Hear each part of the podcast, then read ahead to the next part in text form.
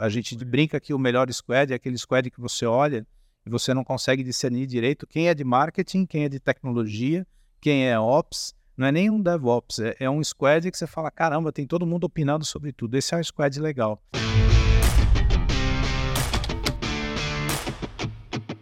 Fala pessoal, tudo bem? Estamos em mais um episódio aqui no EBDI CIO 2023, onde a gente está trazendo vários nomes de respeito aí do mercado de tecnologia para conversar com a gente e contribuir com as suas dúvidas e gerar insights sobre tecnologia. E agora estamos aqui com o Eduardo, CIO do Habibs. Tudo bem, Eduardo? Olá, tudo bem? Muito legal estar aqui falando com vocês aí. Boa. Cara, Eduardo, primeiro obrigado por você estar aqui. E como eu te disse agora há pouco, é uma conversa super aberta para a gente poder Boa. trocar ideia. É, queria começar é, com a sua trajetória, cara. Entendendo um pouquinho como é que foi o seu caminho até virar CIO aí do, do grupo Habibs. Cara, eu comecei a trabalhar com tecnologia na época analógica. É, é analógica de verdade, na época do relé, né? Sim. E eu fiquei pensando, é, me fizeram essa pergunta outro dia e eu falei, poxa, como é que eu comecei de, de relé, de tecnologia analógica e cheguei a trabalhar como né, é, CDO, como digital officer né, de, de, empresas, trabalhei em multinacional. E aí eu, eu acho que o, o, ponto que liga a gente né, do início dessa trajetória, né, os profissionais que têm essa vertente do início da trajetória até, até agora, eu acho que é a visão de tecnologia aplicada a negócio. Eu acho que esse sempre foi é, a, a, tecnologia sempre foi importante, mas ela sempre foi acessória no sentido de viabilizar negócios, né? E, e aí nesse sentido pouco importa se você está trabalhando ou lidando com tecnologia é, analógica de telecomunicações, de transações, é, de storage, de na, na realidade a gente está sempre buscando, né, uma forma de usar a tecnologia em prol de negócios, em prol de melhorar a vida da gente. E nesse sentido, então, trabalhei, comecei trabalhando com telecomunicações numa multinacional, trabalhei na Siemens, é, trabalhei, pulei de lado, fui ser cliente da Siemens, fui trabalhar numa, numa telecomunicações, numa, numa empresa que prestava serviço de telecomunicações no, no início no, no, Brasil Central e depois Brasil é, inteiro, uma empresa se tornou nacional. É, trabalhei um tempo como, como consultoria e há dois anos praticamente estou no grupo Habibs. Né? É, passei, comecei trabalhando com tecnologia, digitalizando infraestrutura de TI e passei como CDO, comecei a digitalizar jornadas, né, jornadas de atuação da empresa e jornadas de cliente, principalmente. Isso vira uma cachaça, né? Eu acho que é, entender como o cliente se relaciona, né? com, com a marca, com a operação, como ele interage com a operação da nossa empresa é, e como que a tecnologia pode melhorar, né? Obviamente aí tem acertos, tem erros e acertos, né? A, gente aprende, quando aprende o que a gente deve fazer, a gente aprende também o que a gente não deve fazer. É, isso acaba virando um, negócio muito legal, né? A gente acaba, por isso que eu brinco, acaba virando uma cachaça. E é atualmente o que eu estou fazendo no Habibs. É uma coisa que eu gosto muito de fazer. A gente vem a um, processo nesses últimos dois anos de digitalização e modernização, tanto da parte de back-office, para suportar e a operação ficar, portanto, mais eficiente, como digitalização do front office e da parte de contato do cliente com a nossa operação. Boa, legal, cara. É, uma coisa que você já falou que eu acho super interessante para a sua cadeira é fluxos, jornadas do usuário e a tecnologia, na verdade, servindo esses fluxos, né? Isso eu acho que é uma coisa que é bem legal de se dizer, porque cada vez mais uh, as áreas de tecnologia, ou melhor, as empresas que hoje necessitam de tecnologia, precisam ter uma frente, uma pessoa que, na verdade, pensa em termos de negócios, como esses fluxos podem melhorar com a tecnologia embarcada nisso, né? Então, hoje, a tua cadeira, você acaba desenhando muito fluxo, jornadas de usuário, e o seu papel é trabalhar que até com a tecnologia para que isso melhore. Perfeitamente. Eu, eu acho que todo executivo né, tem, uma, tem uma responsabilidade como articulador, né, como fazer com que as coisas aconteçam. Né? Todo executivo, independente de ser CFO, é, de CMO, eu acho que a diferença da, do CIO, do, do, do o cara que tem a, a, cadeira da tecnologia, é que ele tem uma ele tem uma responsabilidade a mais que é traduzir todo esse tecniquez, esse negócio que é chato, né? em alguma coisa que seja palatável e de fato possa ser consumido né, em prol de melhorar a, a, a forma como a gente presta a, os nossos serviços, né, a, como que a operação funciona. Por quê? A tecnologia é uma coisa necessária, mas ela não é suficiente.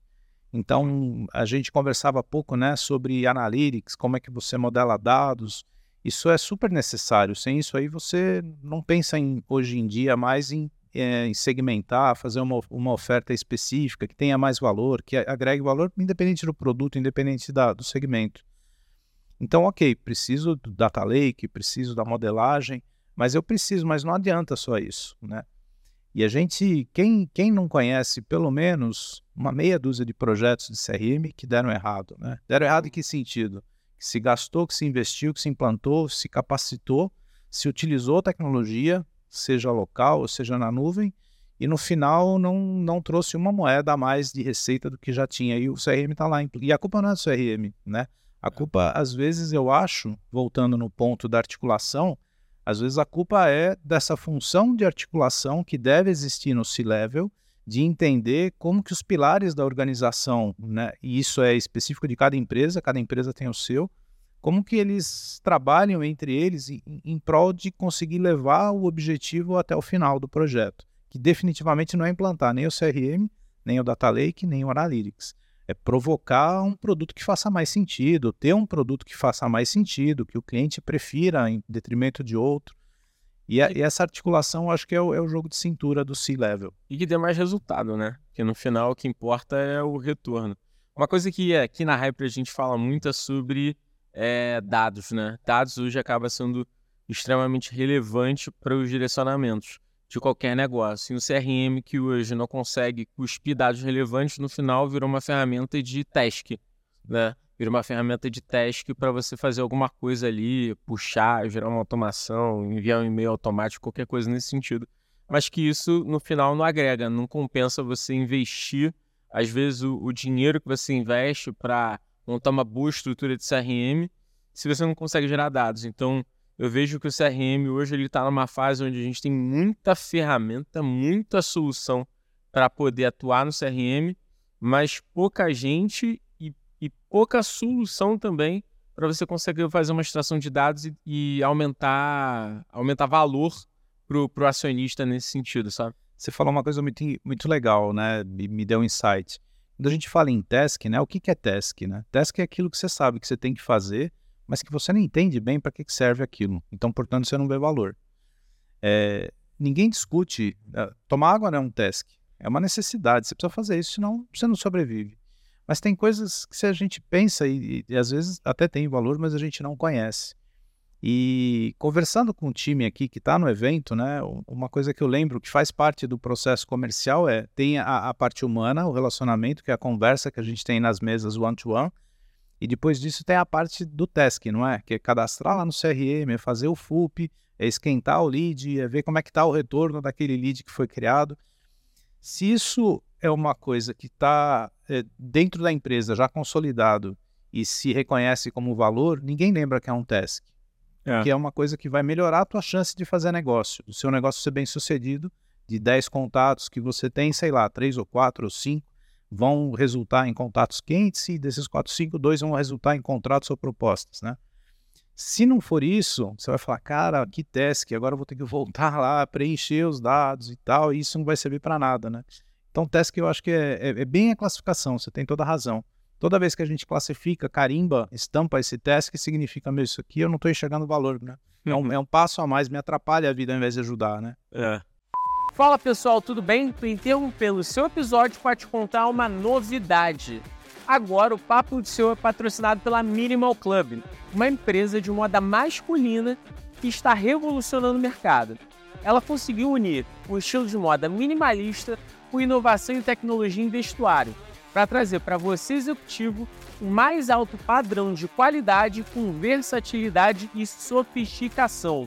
Se você quiser conhecer mais, entra no site minimalclub.com.br e aproveita o nosso cupom de desconto Papo de CEO 15, que te dá direito a 15% de desconto na sua primeira compra. Vai lá que é só sucesso. Voltamos à nossa programação normal. falando de Habibs, hoje o Habibs ele tem várias frentes e várias empresas. Então vamos falar primeiro das empresas. Hoje o grupo Habibs e o que você acaba atuando são quais as empresas para a galera conhecer? O Habibs, para efeito de mercado, né, para o varejo, ele se apresenta com marcas, então são marcas de restaurante. O Habibs tem como, como visão entregar o melhor produto possível ao menor preço possível, então ele tem um, uma, uma pegada muito importante e que a gente tem muito orgulho de fazer chegar no máximo de pessoas possível um, um, um produto de boa qualidade. É, e para isso a gente administra as marcas é, de comida árabe, que são a, as marcas Habibs, e tem alguns formatos de loja para Habibs, tem lojas convencionais, que são lojas grandes, e com vários, várias formas de, de, de PDVs, várias formas de venda. A marca Ragazzo, está mais ligada à culinária italiana. A Ragazzo Express, que a gente chama, o apelido é Rex, são lojas menores, são lojas expressas em pontos de, de rápido é, de, de, rápido take-out, de, de, passagem de milhares de pessoas dia, normalmente metrôs, estações de trem, shoppings. É, a gente administra, é dono da, da cadeia Tendal, uma cadeia de churrascarias. A, a cadeia Mita, que é, um, é uma marca de marmita, é bastante tecnológica. A, atrás de todos esses produtos tem muita tecnologia embarcada. E uma, e uma pizza que chama Cabulosa. E ela é cabulosa, ela é cabulosa na, no recheio, na forma como ela é feita, na, na surpresa de consumir um produto com produtos de boa qualidade, é, bastante, é, é, bastante preparado, bastante cuidado, 48 horas de fermentação por um preço bem legal, assim, imbatível. E tudo isso, para que isso funcione, né? De uma, de uma forma integradinha, bem orquestrada, é que a gente utiliza a tecnologia. Como é que a gente produz um produto numa cozinha no formato Ghost Kitchen, né? Uma cozinha que tem capacidade de produzir para mais de uma marca de forma independente. E aí que entra, aí que entra a tecnologia. Boa. Nessa, nessa parte de marcas, quais marcas têm PDV e quais marcas são Ghost, Ghost Kitchen? Uh, a gente tem lojas físicas, né, com, com PDVs em lojas físicas, no Ragazzo, no Ragazzo Express e no Habibs. Tá. E, e, e, na, e na Tendal, desculpe. Tem tanto o salão, onde o, o, cliente pode ir consumir o produto dentro do nosso restaurante, como pedir de forma é, de delivery, de forma remota. E as marcas digitais, que são a Cabulosa e a Mita. Essas, essas marcas não têm restaurante. E dentro do restaurante, você consome através de diversas experiências. Então, você tem uma pista de drive, onde você pode interagir é, de forma eletrônica com o totem ou com o vendedor, através de um check-in ou check-out convencional. Uh, o, você pode pedir, agendar e buscar o seu pedido na loja. Você pode entrar, comprar o seu pedido num, num PDV de autoatendimento e consumir dentro da loja, num autoatendimento e levar embora sentar na mesa e pedir para um garçom e ser atendido através de um garçom. Então, são vários formatos dentro do, do mesmo ambiente. Boa, legal.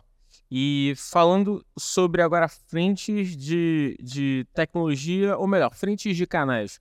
Todos esses, é, todas essas marcas acabam operando por canais.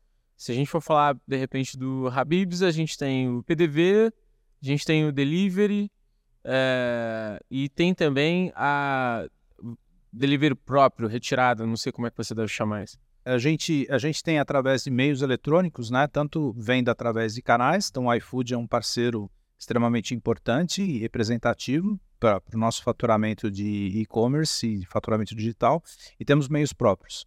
Então temos é, aplicativos próprios através dos quais os clientes conseguem consumir os nossos produtos.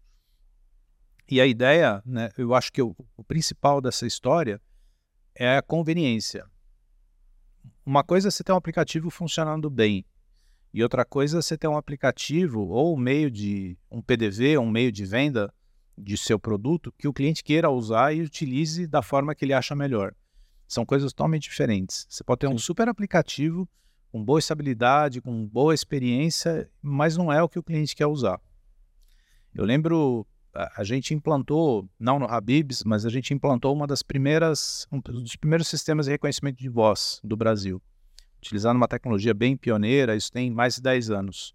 E a gente desenvolveu no cliente uma forma de escapar da nossa URA, porque o cliente não queria usar aquilo. Então, o sistema era muito bom. Ele reconhecia, para a época, acima de 60% da, da, da comunicação com a máquina, que era espantoso para a época. Mas o cliente não queria usar. Então, a gente desenvolveu no cliente a habilidade de pular a URA para cair numa pessoa, porque era o que ele queria de fato usar.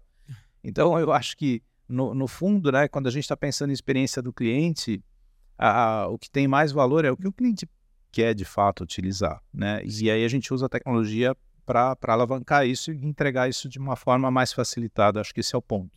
Boa. Hoje você está responsável por ver é, sistema PDV, aplicativos, back-office, logística também. também. Também. O Habibs, é, assim como outras empresas, tem, tem a parte de back-office, que é o processamento e o abastecimento das lojas. A gente conta com parceiros, por exemplo, bebidas, que entregam diretamente na loja. E a gente tem que ter o controle né, do que a gente recebe, né, dos faturamentos e entregas de forma centralizada e o despacho do produto diretamente para as mais de 500 lojas que a gente tem. Todo o processo de controle de recebimento de materiais, é, de internalização disso no estoque, de é, manufatura e produção do custeio. Tem produto que a gente compra bruto, reprocessa e transforma em recheio e transforma em, em subitens que vão ser consumidos pelas lojas. Como o envio e recebimento na loja ele, tem, ele é digitalizado hoje. Até o, do, do, da matéria-prima a fracionamento. Ao fracionamento e a entrega para as lojas. A gente busca fazer isso sempre de forma digital é, por vários motivos. Né? Se ganha eficiência com isso, eficiência em redução de custo, se tem melhor controle de qualidade do produto. E como a gente está falando de, de food, a gente está falando de comida, a, o, o, ciclo de vida do produto ele é extremamente é curto e é extremamente importante que ele chegue ainda com, com vida útil bastante grande para ele poder ser comercializado. Então, quanto mais rápido eu fizer isso aí, melhor do ponto de vista de, de CMV.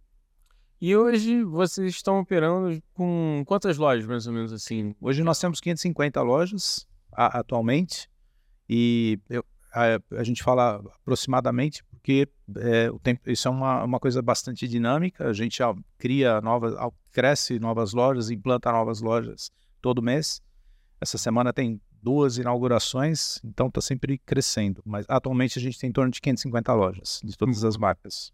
E eu queria escutar um pouco mais sobre essa sua nova proposta de, de lojas com, com um metro quadrado um pouco mais hum, interessante.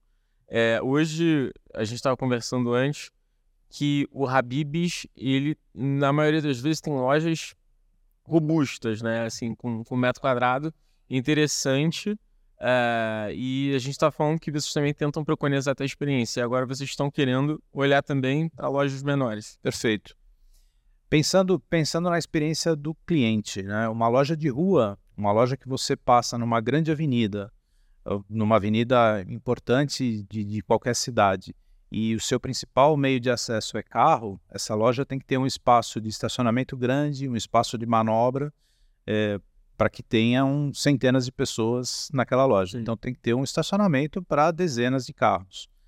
Quando se pensa em drive, para que você ofereça a conveniência de pedir um produto, consumir esse produto sem sair do seu carro, tem que ter várias pistas de drive. Então, para isso, eu preciso de espaço e preciso de, uma, de um meio de pagamento adequado, para que seja rápido. Então, além do processamento do produto principal e a entrega para o cliente, eu preciso identificar rapidamente o cliente, um meio de pagamento que ele não fique perdendo tempo por conta de um processo que é acessório, que é um processo de pagamento, mas que seja eficiente. Então, a gente tem uma parceria com o Sem Parar, é uma forma do cliente, quando se aproxima do, do, meu, do meu caixa, dentro da fila do drive, ele já é reconhecido pelo Sem ah, Parar. E ele consegue consumir e pagar pelo Sem Parar sem pegar, sem manusear dinheiro, nada. Como os meios tradicionais, né? Também cartão, Pix e tal. E, então, essa é uma característica que precisa de, de, de grande espaço. E aí ele pode ter a oportunidade de estacionar, entrar e eu preciso de espaço, mesas. Quando eu estou com um cliente que tem uma jornada de shopping, é uma outra característica. O shopping, muitas vezes, o, o melhor lugar para o shopping não é dentro do restaurante, mas é na praça da alimentação, porque você pode estar num grupo de várias pessoas, um filho vai comer num lugar, o outro vai comer no outro, e você quer comer uma terceira opção.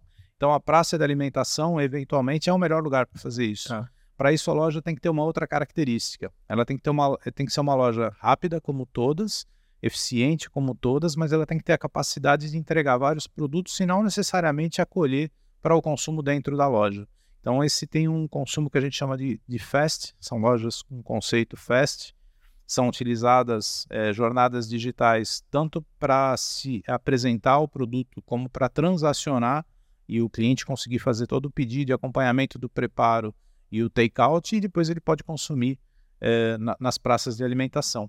Atualmente, é, essa é a principal aposta do, do, da marca Habibs. A gente tem crescido e estamos exatamente no mês de inauguração das primeiras lojas nesse conceito e a gente tem apostado bastante nesse modelo. São lojas menores, em torno de 50 metros quadrados. E como é que fica a proporção? É, você citou sem parar, eu achei interessante. Como é que é a proporção é, de um drive-thru com sem parar e sem sem parar? Como é que é a usabilidade desse sem parar?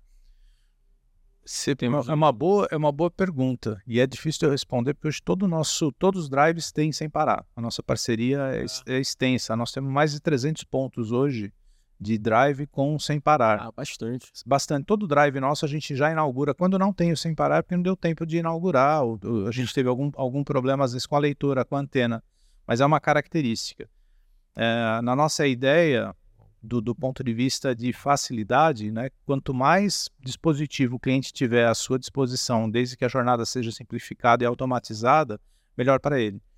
Então a gente começou um conceito agora de drive com totens, né? Antes eram sempre a interface era sempre humana e está e tá no forno aí uma ideia de o cliente interfacear ou com totem ou com um operador remoto e aí auxiliado por tecnologia é, de, de inteligência artificial que ele possa fazer o pedido numa central e aí, então você teria só um interfone, uma, uma câmera de vídeo, e depois ele faz o pedido dele no checkout e ele vai consumir onde ele achar melhor.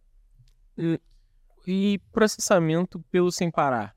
Processa muito. Eu estou te perguntando isso porque é uma curiosidade, porque é, eu acho sensacional você, em um ambiente de PDV, você limar a questão do pagamento, sabe? Uhum. Quando, quando a pessoa seleciona o produto e não tem que fazer o ato de pagar de forma manualizada, Sim. isso inspira a pessoa a comprar mais. Sim. Normalmente a gente tem visto que isso pode aumentar o ticket. E aí eu queria saber, é, dentro desses drive-thrus, o quanto é processado sem parar e o quanto é, é, Imagino que não seja tanto, porque o sem parar você precisa ter o sem parar, né?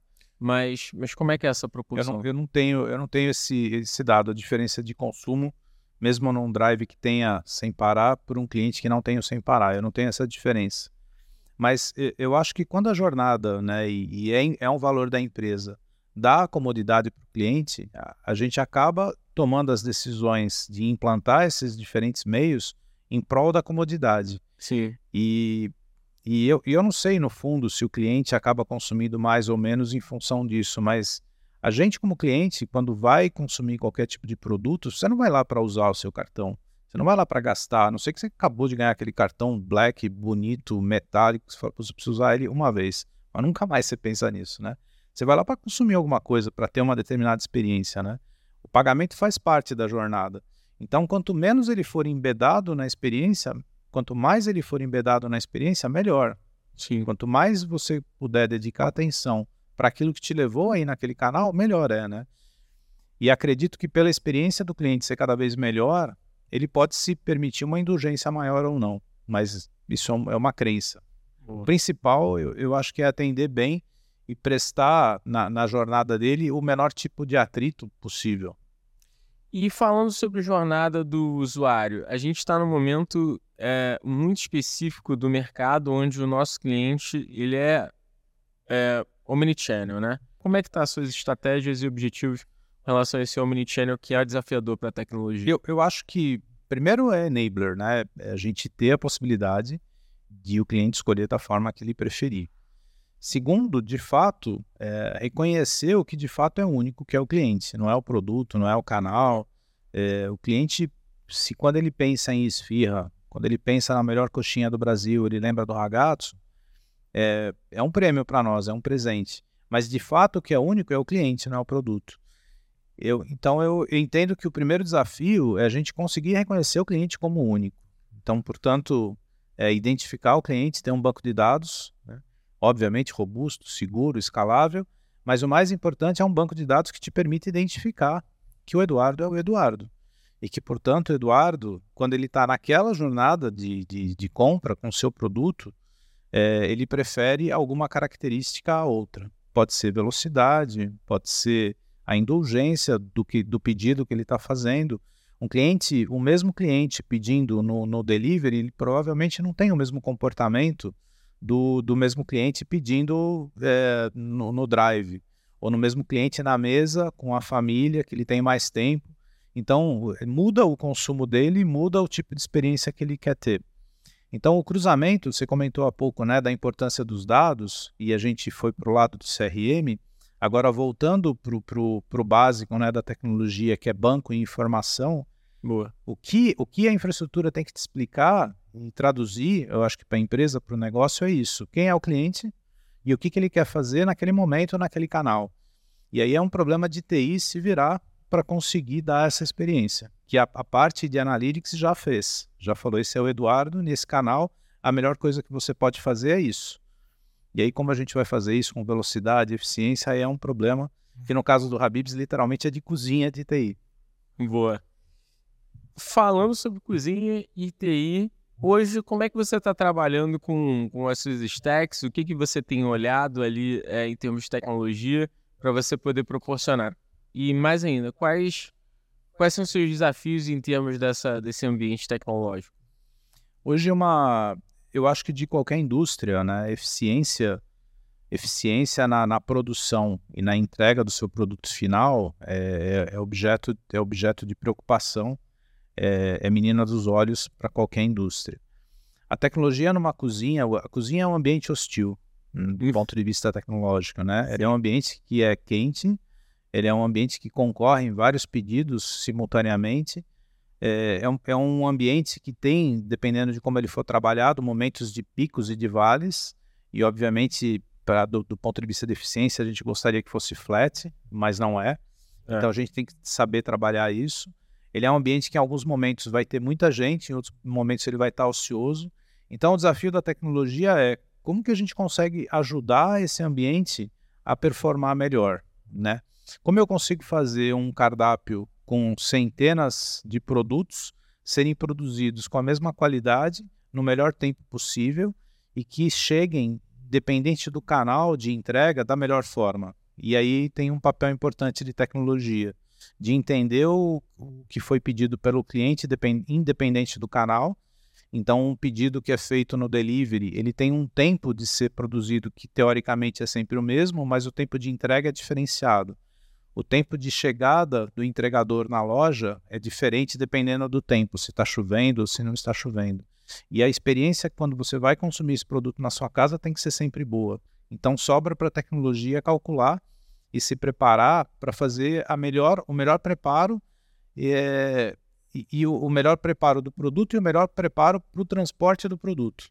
E quando você está na mesa e vai consumir da mesma forma, como é que eu consigo me antecipar entender se é alguma coisa que você não pediu, você não pediu porque você não quer ou porque você esqueceu e te lembrar disso. E se você é um cliente que sempre consome determinado produto, como é que eu consigo te gratificar com isso? Essa tecnologia vai para dentro do sistema, passa pela cozinha, sem sombra de dúvida, ajuda o, o, o mestre e os preparadores, né, de forma mais eficiente a prepararem rapidamente no menor espaço de, de espaço físico possível o produto que vai ser entregue e coloca de forma organizada para que os entregadores também percam o menos tempo possível, porque eles dependem daquela eficiência para sua remuneração e o produto possa chegar o mais rápido possível, tanto na mesa como na casa de quem está pedindo através do delivery. Boa, golaço. Vocês hoje acreditam muito no delivery é, através de aplicativo próprio ou não, vamos trabalhar aí com os demais aplicativos, tipo iFood, Rappi, etc. Boa. A gente tem uma parceria forte com o iFood. O é, então, do ponto de vista de parceiro externo, o iFood é o nosso parceiro escolhido. E a gente tem um, uma, um aplicativo próprio. São os dois únicos meios eletrônicos que a gente atua. O aplicativo próprio Boa. e o aplicativo através do iFood, pela importância que ele tem. E a gente investe do ponto de vista de divulgação e operação de marketing nos dois canais. Nos dois canais. Nos dois canais. Dentro dos meios próprios, uh, dentro de um conceito de omnicanalidade e de conforto e possibilidades múltiplas para o cliente, a gente acaba oferecendo tanto o processo de venda, como o processo de saque, como o processo de entender do produto, através de qualquer canal. Então, o cliente pode falar conosco através do chat, ele pode começar a falar conosco através da URA, ele fala com o robô e termina num humano, ele começa no aplicativo e pode voltar para a URA. Então, meio, meio que não importa, importa é o contato que a gente tem com o cliente. E a gente tem um, um, uma, um engine por trás que sempre trata o cliente da mesma forma, independente do canal que ele entrou. Como é que tem sido você trabalhar nesses cross de canais, né? Porque você citou aí que o cara tá em URA é, e depois cai, sei lá, em outro ambiente. Antes de tudo, vou até te perguntar, hoje vocês ainda trabalham muito forte URA? É, é uma demanda do teu cliente então, é engraçado isso, né? O, eu, eu, tenho uma, eu tenho uma, eu tenho uma crença, né? Mais do que, é, eu tenho uma crença. A crença é que isso é importante para o cliente. Tem cliente que prefere esse tipo de contato e às vezes prefere esse tipo de contato para algum tipo específico ou parcela da jornada dele. Às vezes ele, ele para efeito de entrar em contato conosco, como é mais rápido, ele acaba usando a URA. E para processo de compra e tomar contato com a parte comercial, ele acaba usando o aplicativo, que é o que está sempre com ele o tempo todo. É, às vezes esse cliente está num lugar onde o sinal não é privilegiado. Ou seja, uhum. ele está num metrô, está três andares para baixo da terra. E às vezes o sinal de, de dados para ele no aplicativo não é tá muito bom. bom. Para isso, o SMS ou o WhatsApp funcionam bem. Então, eu acho que o desafio está em ter um leque de, de ferramentas para que o cliente olhe e fale: para mim, esse aqui é o melhor. E ok, e a gente permita uma jornada completa para ele, independente do canal. Mas sim, temos tanto venda pelo site, pela página, URL, como vendas através do, da URA. Legal. Boa. E a, o setor de food ele é um setor muito, como eu posso dizer, específico, né? porque dentro de food a gente está vivendo um momento onde a gente tem margens cada vez mais acirradas, você me vê lá nas alturas, a gente até estava conversando sobre isso. E a gente está também em um momento onde é, muitas empresas tiveram que se adaptar, muitos locais cresceram com uma, com uma estrutura muito cara, e aí hoje muitos conseguem operar, poderiam conseguir operar com metade dessa estrutura, mas ao mesmo tempo, né, a gente sabe que em food, a partir do momento que você mobiliza o teu capital para estar tá ali, desmobilizar, isso também tem um custo e muitas vezes você tem que botar na ponta do lápis, faz sentido. Enfim, aí, o, o setor de food é um setor é, específico. É, dentro disso, o que, que você vê em termos de tecnologia que vai, que, que, que será, ou quais itens serão é, o futuro dessa parte de food, sabe? É, para a gente conseguir entender que a tecnologia precisa dar mais resultado para um setor que, cara, tá, tá cada vez com margens mais acirradas. Eu, eu acho que quanto mais é, adverso é o ambiente, quanto mais difícil, agressivo é o cenário, mais a gente demanda tecnologia, né? Uhum. Talvez tecnologia seja o ingrediente que quando o mercado está crescendo, a gente aproveita no sentido de majorar margens e, e, e aproveitar melhor o momento. E quando o, o mercado está em processo recessivo, a gente acaba demandando também porque eu preciso melhorar a minha eficiência. Talvez a diferença seja como eu uso a tecnologia, mas ela é sempre extremamente necessária. É, uma forma nesse cenário bastante diverso que ninguém, vamos combinar, ninguém planejou uma pandemia, ninguém Sim. planejou esvaziamento de praças de alimentação de shopping, agora retomada. É, a, a, tecnologia acaba sendo uma aliada no sentido que ela permite uma flexibilidade do seu ponto de venda para que ele mais rapidamente se adapte, se adeque a essas mudanças. Se no passado um ambiente, um ponto de venda dependia de alvenaria física, né? É, hoje ele é, ele é muito mais click and brick, né? e cada vez é mais clique e menos brick. Cada vez é, é, mais digital e o brick às vezes é um tabique, é um, é um gesso, é alguma coisa que permita mais rapidamente mobilidade para a loja. Tanto na redução de, de metro quadrado do, do ponto de venda, como sim diversificação de produto, né, e do próprio ponto de venda para ações promocionais. É, uma, a gente tem, tem mudado de, de forma muito criativa alguns pontos de venda. Nós temos salões é, para convívio de crianças. E uma forma que a gente pode ajudar é através de, de, de meios eletrônicos oferecer esses salões para festas infantis, é, que é uma forma criativa de utilizar um momento que aquele espaço está ocioso no shopping, ele tem um custo, Sim. o CTO está embutido no, no, no, custo do produto. Total. E, por outro lado, é uma coisa bacana, porque é uma, é uma forma segura de você permitir o relacionamento de crianças num ambiente próximo dos pais, num ambiente seguro. Então isso também tem sido uma, uma e isso só é possível através do que de tecnologia. Eu preciso saber para quem que eu ofereço, quem tem interesse e obviamente depois vem, vem a, a, magia, a magia de falar com clientes, passar o produto de uma forma adequada, ele está bem tá bem investido, né, para ser entregue. Mas sem tecnologia você não faz nada disso. Boa. Falando de tecnologia para o back office, Hoje você opera bastante coisa em termos de, de, de produção, né? Que no final você compra a matéria-prima, você processa, você envia para as lojas, é, você só não atua direta, é, de forma direta com bebidas e pouquíssimas coisas. Você tem bastante SKU, né? É, você comentou que tinha quantos SKUs? Atualmente nós temos mais de 3 mil SKUs. Cara, é bastante SKU para food é muita coisa. Para food é muita coisa. E como é que você hoje trabalha em cima disso? Hoje, quais são os seus principais desafios e quais são os principais pontos que você acaba fazendo? Vou até melhorar a pergunta. Isso é, uma, isso é um desafio para a maioria da, da galera de food. Quais são os principais hacks que você hoje faz? Quais são as principais dicas que você poderia passar para uma operação conseguir entregar do início ao fim entendendo que a gente tem toda uma camada ali de, de produção, de fracionamento, de entrega. Eu acho, eu, eu vou abordar isso um pouco no, no painel amanhã, inclusive, de, de debate. É, o principal aliado que a gente tem hoje é a inteligência artificial.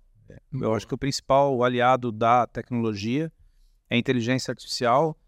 É, sem dados não adianta ter inteligência artificial, então o primeiro passo foi organizar a casa do, do, do, ponto de vista de analytics, do ponto de vista de ter os dados de uma forma que possam ser consumidos, mas sem sombra de dúvida o, o, o próximo aliado, o aliado da hora é a inteligência artificial. Eu acho que o primeiro ponto é onde utilizar. A gente vem de um passado onde o que a gente queria fazer, muitas vezes a gente não sabia como fazer. E a gente está num momento é, presente onde tudo que eu quero fazer pode ser feito, absolutamente tudo. Eu desafio a gente pensar durante cinco minutos alguma coisa que a gente queira fazer que a gente não pense rapidamente numa forma de fazer. O ponto é se eu devo fazer e se é viável que eu faça do ponto de vista financeiro. Se o que eu estou investindo em processo e automação traz retorno, ou seja, se é uma tarefa que permite ser automatizada.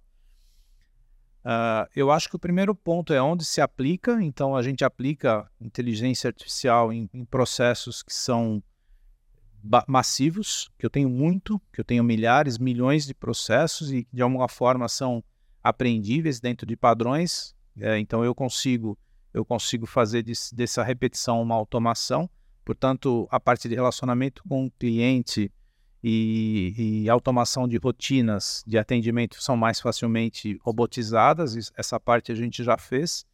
É, agora, eu acho que o desafio, a, a, próxima dica seria como eu utilizar a inteligência artificial na parte de back-office, na parte que suporta um negócio. Sim. Tanto do ponto de vista de produção, como do ponto de vista de estoque e de pedido de produto. Como forma de reduzir né, a, minha, a minha cadeia de entrega, reduzir o desperdício, né, reduzir a utilização da minha matéria-prima para que eu consiga melhorar o, o CMV. E, e no final do dia, como que eu consigo aproveitar a inteligência artificial se eu já tenho a primeira parte da cadeia automatizada e a parte de processamento na parte da entrega e de relacionamento com o cliente, que obviamente é a parte mais nobre que vai vir na sequência. Hoje a inteligência artificial está fortemente entrando na, na parte produtiva e, e esse eu acho que deveria ser a preocupação de todo CIO. Boa, legal.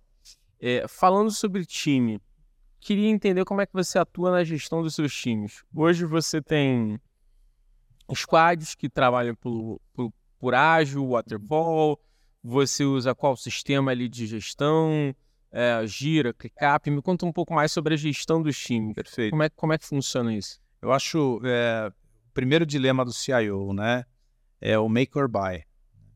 Eu acho que todo CIO que só faz ou só compra, ele está fadado a ter um problema, numa hora ou outra ele vai ter um problema. Então, acho que entender quando é importante, é um diferencial você produzir dentro de casa, produzir código, é, é importante. Tem hora que Sim. você é mais rápido, mais barato e entende mais alguma particularidade. E tem hora que por simplesmente você está inventando a roda, tem alguém que já resolveu esse problema muito mais rápido, e isso está pronto e você por simplesmente está perdendo tempo fazendo isso. Então eu acho que uma decisão make or buy é o, é o primeiro é o primeiro estágio. O que, que eu terceirizo e o que, que eu faço interno? Boa. Da mesma forma, se eu algum momento achar que eu tenho 100% da expertise para decidir tudo que eu tenho que fazer, tenho todo o conhecimento, por melhor que eu seja, por mais competência que eu tenha, uma hora eu vou tropeçar ou eu vou ter um, um, algum profissional subalocado, subaproveitado. Eu vou ter muita gente para pouco desafio. Então a, a, gente acredita demais, dentro do Habibs, a gente acredita demais nessa jornada de Open Innovation, em trabalhar assim em squads é, squads mistas, híbridas, onde eu tenha profissionais de mais de uma área. É, a gente brinca que o melhor squad é aquele squad que você olha e você não consegue discernir direito quem é de marketing, quem é de tecnologia, quem é ops. Não é nem um DevOps, é, é um squad que você fala: caramba, tem todo mundo opinando sobre tudo. Esse é um squad legal. Tá. Principalmente se eu conseguir garantir que eu tenha a competência necessária naquele squad, independente de onde ela venha. E aí essa abertura a parcerias e a Open Innovation é muito importante. Se eu tiver parceiros que possam alocar part-time, conhecimento, né, mais do que pessoas, naqueles squads para que eles entreguem mais rapidamente o objetivo do projeto. Então a gente trabalha com, com Agile, não vou, não vou mentir, não é só. A gente tem projetos é, de, de, de waterfall ainda, trabalhamos ainda com waterfall, mas eu, eu acho que a gente tem conseguido rapidamente, até por uma dinâmica de mercado, cada vez mais investir em Agile. É, é o que os novos projetos normalmente nascem por aí. Legal, legal. Olha, Eduardo, o papo está muito bom, mas eu queria te pedir, agora para a gente chegar no final, se você pudesse dar uma dica para uma pessoa que está entrando no cargo de CIO dentro de uma área de food. Ou seja, o cara nunca atuou mas está assumindo uma cadeira como a sua, em uma outra empresa de food. Que dica você daria para esse cara? Sem sombra de dúvida, vai para a loja. Boa. Sem sombra de dúvida, vai para a loja. É, o dia a dia puxa a gente muito para a operação. Né? É muito gostoso discutir performance de banco, é maravilhoso estratégia de segurança da informação, analytics, você perde dias discutindo analytics, modelagens, e no final do dia, tem um cara que está trabalhando, às vezes, 7 por 24 para entregar um produto. E, e, é importante entender o que está acontecendo lá, né? Que em alguns momentos o, o tempo é escasso, é, o cliente não está muito feliz no consumo, tem algum problema que sempre acontece. É, um processo digital tem DR, né? Um processo humano não tem DR, no processo humano significa outra coisa.